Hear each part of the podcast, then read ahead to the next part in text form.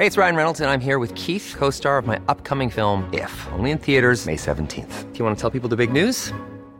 All right, I'll do it. Sign up now and you'll get unlimited for $15 a month in six months of Paramount Plus Essential Plan on us. Mintmobile.com slash switch. Upfront payment of $45 equivalent to $15 per month. Unlimited over 40 gigabytes per month. Face lower speeds. Videos at 480p. Active Mint customers by 531.24 get six months of Paramount Plus Essential Plan. Auto renews after six months. Offer ends May 31st, 2024. Separate Paramount Plus registration required. Terms and conditions apply if rated PG.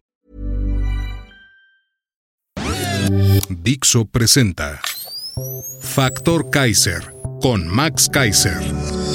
Dixo is back. Una nueva manera de acercarse a la realidad y de buscar la verdad. Información trascendente. Factor de cambio. Factor Kaiser. Las obras públicas de este gobierno revientan el presupuesto y cualquier parámetro de integridad. Las obras de este gobierno están íntimamente relacionadas con la impunidad y la pésima calificación de México en combate a la corrupción que platicamos apenas en el tema anterior. Según Mexicanos contra la Corrupción, solo 10 de cada 100 contratos de cualquier tipo en este gobierno se licitan. Es decir, son adjudicaciones que se dan después de una competencia abierta, pública, transparente, en la que se otorga el contrato al mejor postor. Solo 10 de cada 100.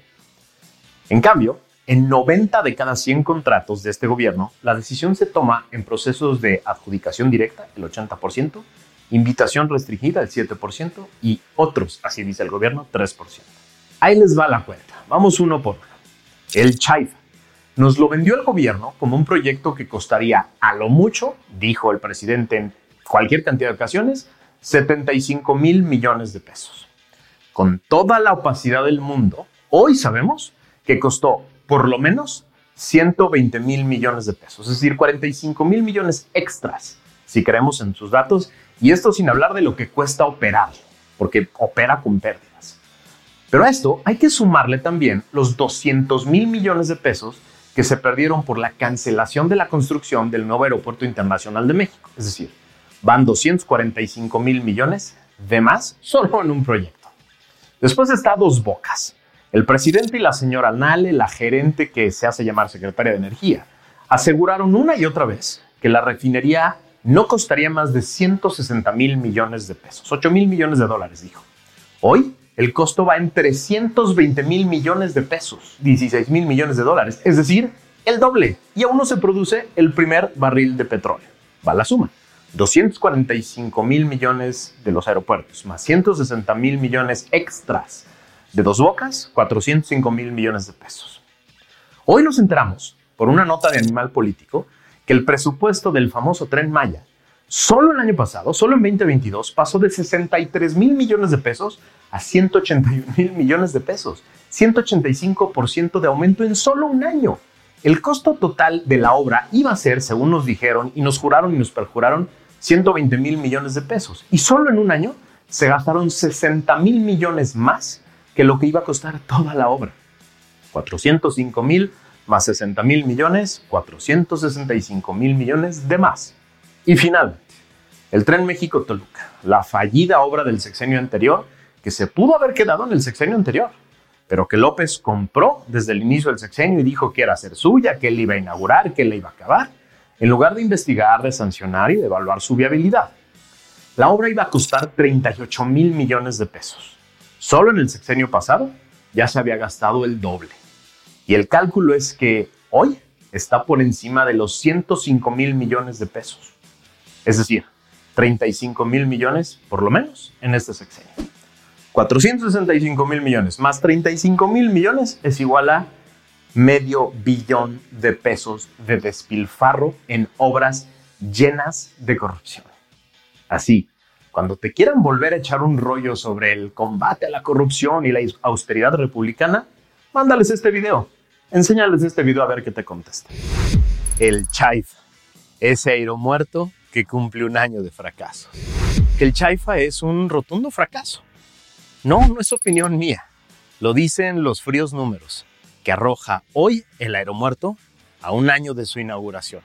En la página oficial del Gobierno de México, hoy, que se llama www.go.mx, En un comunicado del 26 de abril del 2019, que aún puedes encontrar ahí si lo buscas, dice textualmente, y voy a citar, se prevé construir este aeropuerto en dos fases.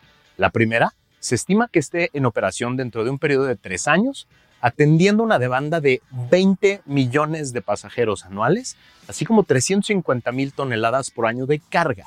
Con la ampliación de la pista existente y la construcción de dos pistas más, destinando una de estas para uso militar, así como calles de rodaje, plataformas, torre de control, terminal de pasajeros e instalaciones para servicios complementarios y comerciales. Cierro la cita. Así dice el comunicado del 26 de abril. Esa es la comparación. A ver, vamos a los resultados del Chaifa del primer año. Movió solo 1.3 millones de pasajeros, es decir, el 5% de lo que esperaban mover en un año, en la primera etapa solo acumuló 14 mil operaciones, que son las que el Aeropuerto Internacional de la Ciudad de México tiene en 12 días. Del 21 de marzo al 31 de diciembre del año pasado, ingresaron a las arcas del Chaifa 1.282 millones de pesos por concepto de subsidios y transferencias. Es decir, lana tuya y mía, lana de impuestos, lana que no generó el Chaifa. Es decir, la base militar remodelada de Santa Lucía solo generó ingresos propios por 139 millones de pesos en concepto de ventas de bienes y servicios, los cuales no alcanzan ni para cubrir su nómina, que fue de 384 millones de pesos. En total, el Chaifa concentró por ingresos y otros beneficios 1.421 millones de pesos. Sin embargo, de cada peso, 90 centavos provienen de transferencias, de asignaciones, de subsidios y de otras ayudas del gobierno federal. Es decir, a los 200 mil millones de pesos que se perdieron por la cancelación del NAIM, más los 100 mil millones de pesos que costó remodelar la base militar de Santa Lucía, váyale sumando de una vez más de mil millones de pesos por año de subsidios que se requieren para operar este capricho de López. Sí, no solo no es un buen negocio, nos cuesta dinero, más todo lo que ya se perdió.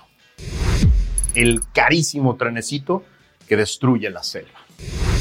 Gracias a un oportuno reporte del Instituto Mexicano para la Competitividad del INCO, nos enteramos en estos días de que el costo del tren Maya se incrementó ya en un 130%, al pasar de 156 mil millones de pesos, que reportaba la Secretaría de Hacienda que iba a costar cuando registraron oficialmente este proyecto, a 359 mil millones de pesos al día de hoy. Esto cuando apenas va el 56% de la obra terminada, según nos lo reportó el mismo instituto. El IMCO calculó desde el 2019 que el proyecto no costaría menos de 480 mil millones de pesos y para allá va. Y como dicen, cantada vale doble. Esto es más de tres veces el costo inicial prometido. Un engaño desde el principio. Esto quiere decir que ya hoy podemos calificarlo como un rotundo desastre, un fracaso para las finanzas públicas de este país. Porque el sobrecosto no se va a recuperar con su operación, como sueña el presidente y sus porristas. Todo esto, obvio, sin hablar de la brutal devastación ecológica que han provocado la pésima planeación y las prisas políticas por inaugurarlo. Sí, para que el señor pueda cortar el listón y salgan las fotos. Esa devastación no solo trae gravísimos e irreparables daños al medio ambiente, también traerá enormes daños económicos a toda la región y a sus poblaciones, sí, a las que según esto pretendían ayudar. Los desastres y abusos del trenecito destructor.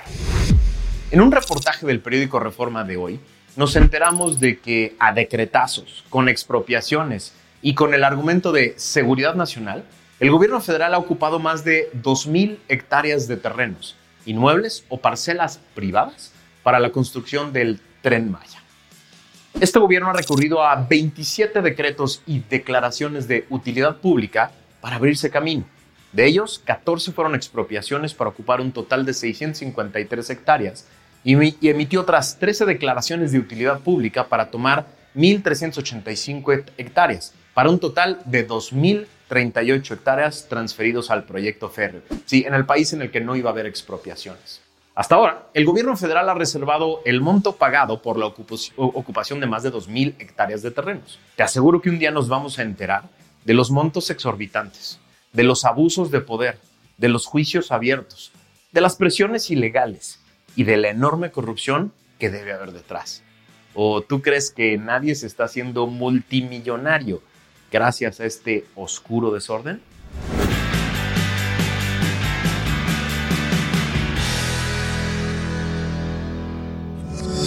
Dixo is back.